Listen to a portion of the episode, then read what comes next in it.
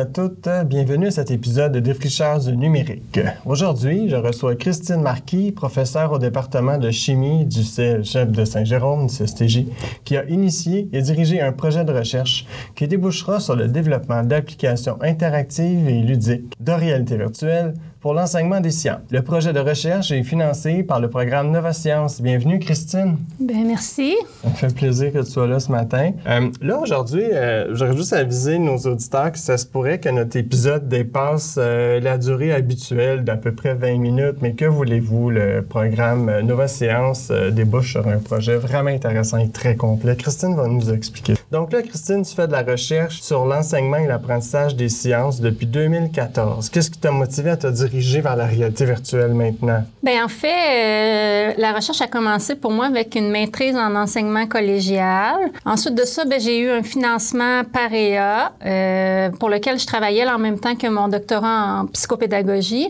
Puis tout ça portait en fait sur les pratiques enseignantes pour euh, l'enseignement d'un contenu difficile en chimie. Puis ce qui était documenté dans la littérature et tout ça, c'est que en fait, euh, les méthodes d'enseignement qui étaient typiquement utilisées pour l'enseignement des sciences ben, étaient des méthodes traditionnelles. Donc, malgré que ça tend à changer, ça demeure quand même une problématique là, euh, dans l'enseignement des sciences. Donc, euh, donc avec les années, ben, j'ai eu l'occasion, l'opportunité d'avoir un partenariat là, avec Bruno Polubert de l'Université de Montréal qui, lui, rédigeait une demande là, au FRQSC. Donc, pour une recherche collaborative qui portait sur la réalité virtuelle, l'intégration de scénarios pédagogiques euh, de réalité virtuelle au postsecondaire. Donc, euh, on a on pense que la réalité offre des opportunités, des avantages pour l'enseignement. Donc, euh, l'enseignement, notamment des contenus difficiles en sciences. Donc, euh, c'était un peu une continuité de mes recherches que j'avais amorcées en 2014. Parce que quand on parle de contenu difficile en sciences, on parle aussi de la perception qu'ont les étudiants justement de ces apprentissages-là. Souvent, c'est complexe, c'est des concepts abstraits, puis on pense que la réalité virtuelle va aider à cette perception-là, puis la compréhension des étudiants. C'est ça qu'on veut, j'imagine. Oui, ben c'est un des, euh, la, réalité virtuelle offre vraiment beaucoup d'avantages là pour euh, pour euh, l'éducation, pour l'apprentissage, mais pour les sciences, par exemple, il y a vraiment beaucoup de concepts là, que les étudiants doivent s'imaginer qui sont invisibles à l'œil nu, donc qui sont même des réalités, on va dire non perceptibles par les sens. Donc la réalité virtuelle peut nous donner des moyens avec le 3D qu'elle offre de faciliter là, des de, elle permet d'offrir des représentations qui facilitantes là, pour les étudiants. Je pense notamment à l'infiniment petit, puis l'infiniment grand, mettons. Exemple, exemple. Donc justement, là, ma- mes travaux précédents portaient sur euh, ben, le modèle probabiliste de l'atome. Donc justement, on est dans l'infiniment petit. Ouais. Donc euh, il y a des des opportunités que la réalité euh, virtuelle peut offrir vraiment là, dans- pour ces contenus spécifiques-là. Cool. As initié un projet de recherche sur la réalité virtuelle en janvier 2021 qui a été financé par le programme Nova Science. Tu peux-tu m'expliquer ça, s'il te plaît? Oui, ben c'est un projet vraiment euh, audacieux, donc c'est vraiment ce qu'on peut dire. Donc je travaille là-dessus avec euh, Sébastien Wall-Lasselle en physique et aussi euh, il y a Benoît Lemieux, enseignant en biologie là, au, CSTJ qui collabore. Fait que l'idée de ce projet-là, c'était vraiment là, de développer euh, nous-mêmes euh, des applications en réalité virtuelle immersive là, dans des casques de réalité virtuelle euh, pour l'apprentissage euh, des sciences, donc des applications qu'on voulait ludiques, interactives, là, qui euh, permettraient d'apprendre les sciences à l'intérieur d'un casque de réalité virtuelle. Ce projet-là, en fait, bon, on parle de développement, mais on développe pas du jour au lendemain. Fait que le projet était vraiment là, a été fait par plusieurs étapes. Puis notre première phase, euh, ça a été euh, de développer euh, une grille, donc une grille de critères de qualité pour des applications de réalité virtuelle en sciences. Puis pour arriver à cette grille-là, en fait, on a formé un comité de neuf personnes, donc euh, des profs d'université, des profs de cégep, des étudiants de cégep, un conseiller pédagogique. Donc l'idée, c'était d'avoir une diversité de points de vue. Puis on a testé en tout et pour tout une vingtaine d'applications euh, existantes là, en réalité virtuelle, là, euh, éducative là, euh, pour apprendre les sciences. On essayait de voir quels étaient les critères qui pouvaient faire en sorte que l'expérience d'apprentissage va être agréable et désagréable. On essayait de synthétiser ça à l'intérieur d'une grille euh, de critères de qualité là, qu'on a élaboré. Ça a été la première étape. Puis, ben, parce que j'ai participé, évidemment, te, te nommer conseiller pédagogique. Et oui, effectivement, on a donc testé des applications. Je, vais en, parler d'une application, entre autres, où on consiste à, à lancer des atomes pour créer des atomes plus gros, des molécules. Je ne rappelle plus c'est quoi, là. On lance des particules. Maker. On lance des particules, merci. j'ai pas étudié en sciences. Euh, donc, mais l'idée, c'est que c'est très intéressant, je trouvais, moi, celle-là, parce que ça me permettait de vraiment visualiser, de quoi était composé un, un atome. Et donc, c'était vraiment le fun, comme l'application aussi de, pour disséquer un cochon. Celle-là, je l'ai trouvée vraiment, vraiment impressionnante. On est dans une salle, un laboratoire, on a une prof qui est en avant de nous et on reçoit des instructions, on fait des tâches, mais c'est vraiment fou. Donc, je peux comprendre l'intérêt de, tra de, travailler dans ce domaine-là en ce moment. Puis, bon, justement, les critères de, qualité d'une application de réalité virtuelle, moi, ce que j'ai remarqué, c'est évidemment, c'est subjectif. Pas évident non plus d'arriver à une grille critériée correcte. Oui, bien c'est ça. Fait que l'idée, c'était vraiment d'avoir des points de vue différents. Puis, euh, donc, on utilisait une méthodologie là, pour, par la discussion, là, vraiment arriver à formuler un certain nombre de critères. Donc, euh, la grille aussi a commencé à être élaborée par une recension des écrits. Donc, à partir de ce qui était écrit là, comme caractéristiques propres à la réalité virtuelle là, en éducation. Puis, ben c'est ça. Avec les discussions au, au, fur et à mesure des, des expérimentations et des rencontres, ben on est arrivé à une version finale de la grille, donc avec des critères qui touchent les aspects pédagogiques et didactiques, d'autres critères qui touchent la réalité virtuelle immersive, d'autres critères qui euh, touchent plus le jeu, la ludification, puis enfin d'autres critères qui sont mis dans une catégorie à part. Ben, dans le fond, j'en donne juste un exemple. Est-ce que l'application exploite vraiment le potentiel de la réalité virtuelle. Il y a des applications. Si on est pour être debout euh, en réalité virtuelle avec un casque pour être debout devant un écran dans, dans le jeu, à écouter un film, je pense qu'à ce moment-là, on va pas chercher le potentiel. La réalité virtuelle, c'est un exemple. C'est un exemple de critères. Ouais. Il y aura bientôt, on est en train de travailler sur une infographie là, qui va présenter mm -hmm. vraiment euh, l'ensemble des critères. Donc, je pourrais euh, te la partager. Super, merci.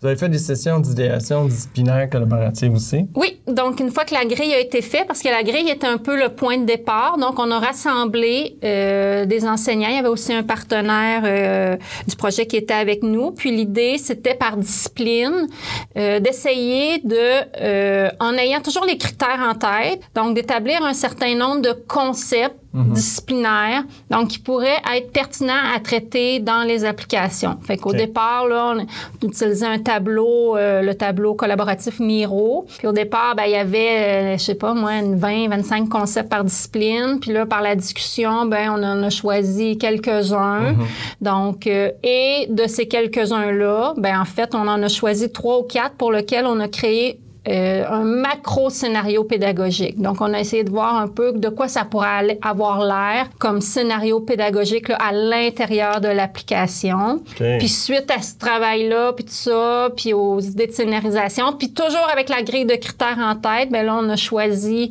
euh, un concept, là, un scénario okay. par euh, discipline.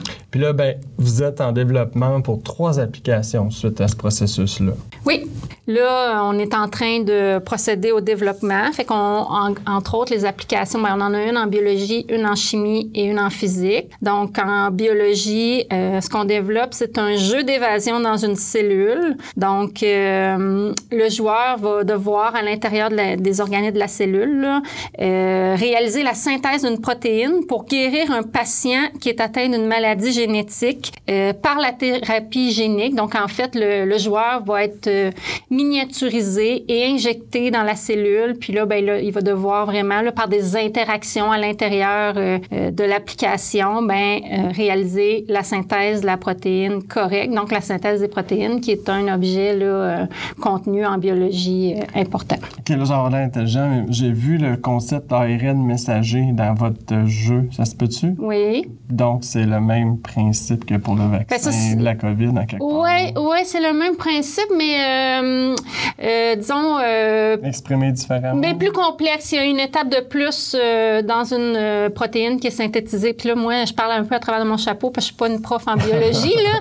C'est plus, on a notre expert euh, Benoît Lemieux qui, euh, qui surveille comme la véracité euh, Ouais, ouais, c'est disciplinaire. Là. Ouais. Mais euh, c'était, on voulait justement exploiter le parce que euh, l'idée de nos euh, simulations, c'est d'offrir. On a réalisé avec notre autre recherche que ce qui est très important pour les étudiants, aussi pour les enseignants, c'est la contextualisation Mmh, des apprentissages.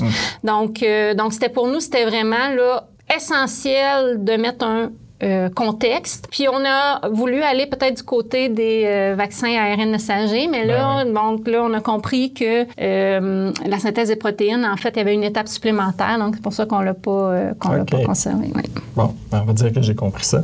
Donc, ouais, c'est ça. l'autre application, c'est par rapport à l'analyse de molécules impliquées Ouais. dans euh, des catastrophes écologiques. là. en chimie, ce qu'on a choisi de, de prendre, donc toujours dans l'idée d'aller chercher euh, l'avantage de visualisation que nous offre le 3D. Donc, euh, l'analyse euh, des molécules bon, au niveau de, de la géométrie moléculaire, au niveau des, euh, de l'hybridation des orbitales. là.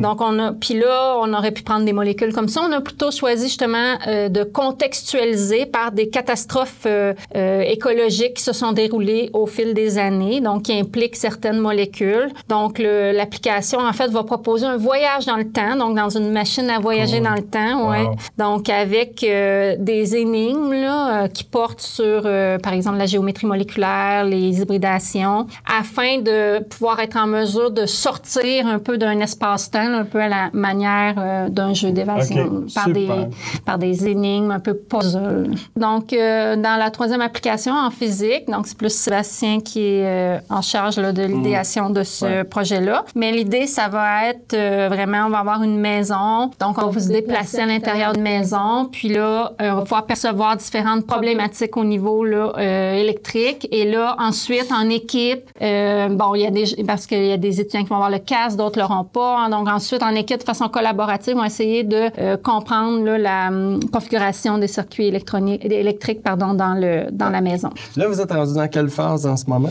Bien là, en ce moment, on est en train de développer les applications. Puis une fois que ce sera, on, est- on espère là, terminer ça euh, cette session. Puis une fois que ce sera, euh, que ce sera fait, bien, bien sûr, là, il va falloir procéder à une phase de test, donc euh, pour corriger puis tout ça. Puis ensuite, euh, on espère pouvoir implanter ça euh, dans les groupes. Fait, mais tu, tu développes en ce moment ces applications-là avec des étudiants, finalement? Oui. Parle-moi donc de ton équipe de développement. Ben en fait, euh, c'est ça. Nous, on- à l'origine, dans le projet, pour le développement des applications, on avait la possibilité soit de procéder avec euh, des mondes 3D ou la vidéo euh, 360. Et on est, ben euh, là, considérant les problématiques là, pour l'apprentissage des sciences, considérant les avantages qu'on voulait aller chercher, on a choisi là d'utiliser les mondes 3D, donc vraiment là avec la programmation puis l'intégration là euh, d'éléments d'éléments animés là, dans Unity. Ouais, Unity, c'est la fameuse plateforme de jeux vidéo. Oui, Ouais. le développement de jeux vidéo. Donc, euh, nous, ce qu'on a, donc c'est un partenaire qui nous avait recommandé de procéder comme ça. Ce qu'on a fait, c'est qu'on a formé une, euh, une genre d'entreprise école, donc euh, formée de trois, de trois étudiants universitaires. Donc, on a un, un étudiant en design de jeu, donc qui s'appelle Philippe Beauchemin. On a un étudiant en programmation et intégration qui s'appelle David Diaz. Et on a un étudiant en design de jeu, mais qui a aussi un diplôme là, en design industriel, qui lui euh, est plus l'étudiant artiste là, qui s'occupe de la modélisation et des animations. Et il s'appelle Olivier Réau Hébert. Donc, euh, ben, c'est notre super équipe là, euh, d'étudiants qui c'est vraiment très impressionnant là, ce que ces étudiants-là arrivent à, à créer, arrivent à faire.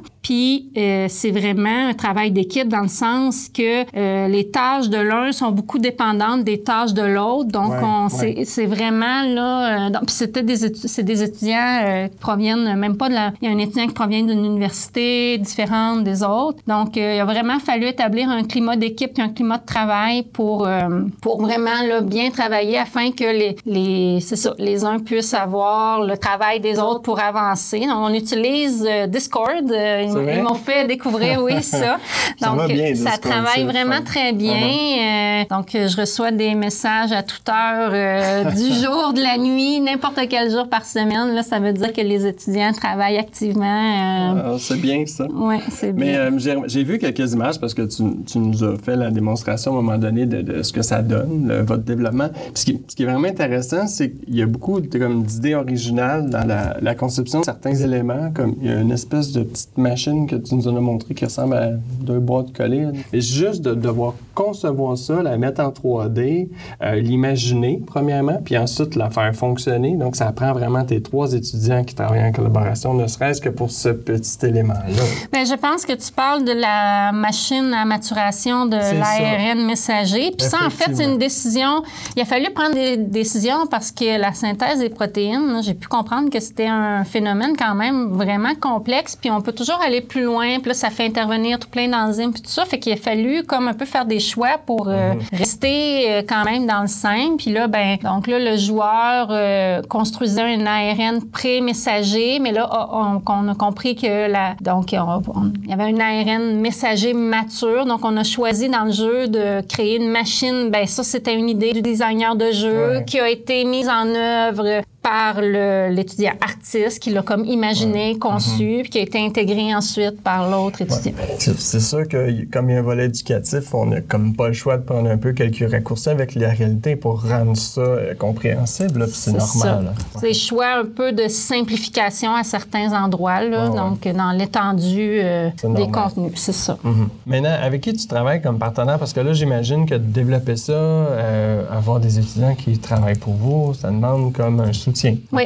Bien, en fait, euh, le programme euh, Nova Science du ministère de, euh, de l'économie et de l'innovation, en fait, pour faire une demande de financement dans ce programme-là, il faut vraiment, c'est obligatoire, là, se trouver partenaire. Mhm. Donc, eux, ils veulent que les milieux travaillent ensemble et tout ça. Fait que oui, nous, on avait Bien, on doit trouver au minimum un partenaire. Donc, nous, on était chanceux. On a plusieurs partenaires euh, qui ont accepté euh, de travailler avec nous. Donc, on a euh, l'Université de Montréal avec les professeurs Bruno Polibert et Normand Roy qui, eux, vraiment, là, surtout au début du projet, nous ont partagé toutes les connaissances qu'ils avaient en ce qui a trait à l'utilisation de la réalité virtuelle en éducation. Ensuite, on a eu des partenaires plus pour l'idéation, la compagnie Brainiac. Ensuite, le studio de jeux vidéo sérieux euh, Affordance Studio aussi, qui a collaboré avec nous. Puis ensuite, on a la compagnie Wanda VR et le cégep de Victoriaville qui figuraient parmi nos partenaires là, euh, à l'intérieur de ce projet-là. Cinq partenaires, dont deux firmes de jeux vidéo ou de VR, c'est quand même beaucoup.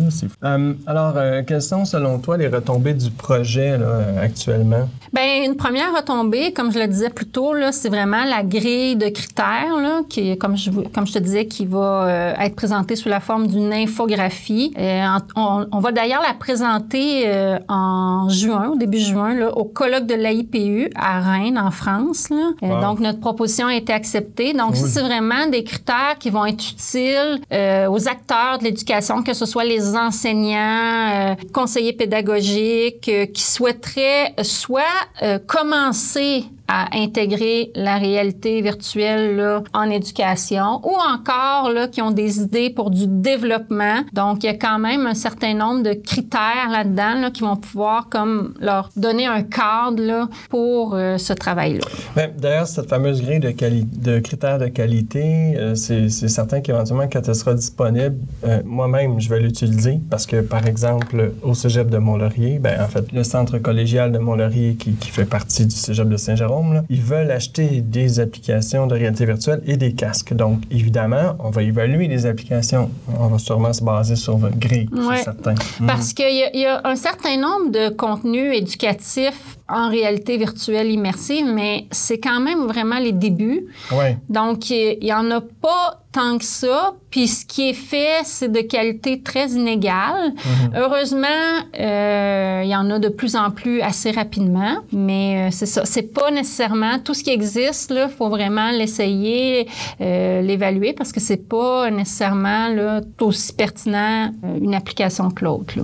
C'est pas nécessairement facile de, de développer une application réalité virtuelle éducative qui soit vraiment, vraiment bonne parce que la première grille, dans le fond, c'est le programme de formation. Donc, il faut que l'application correspondent aux, aux besoins qu'on a de ce qu'on veut enseigner à nos étudiants.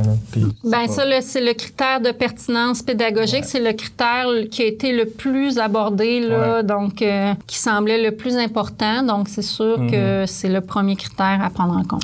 Oui, c'est clair. Euh, maintenant, euh, là, on parle d'un développement d'un savoir-faire dans le design et la conception. Là, j'imagine que ce, ce- ce savoir-faire-là, vous allez vouloir le, le partager, le, le documenter. Oui, ben en fait, c'est ça. Donc, euh, nous, on a tenté là, de vraiment prendre le temps là, euh, pour le développement avec la grille de critères, avec les sessions d'idéation. euh, donc, la phase de conception là, euh, a été quand même longue avant d'amorcer le développement. Donc, on essaie vraiment de documenter un petit peu notre modèle de design là, afin d'en faire ressortir justement quelques principes là, euh, qui pourront orienter les personnes qui, qui souhaiteraient faire du développement là, euh, en réalité virtuelle immersive. Cool, merci.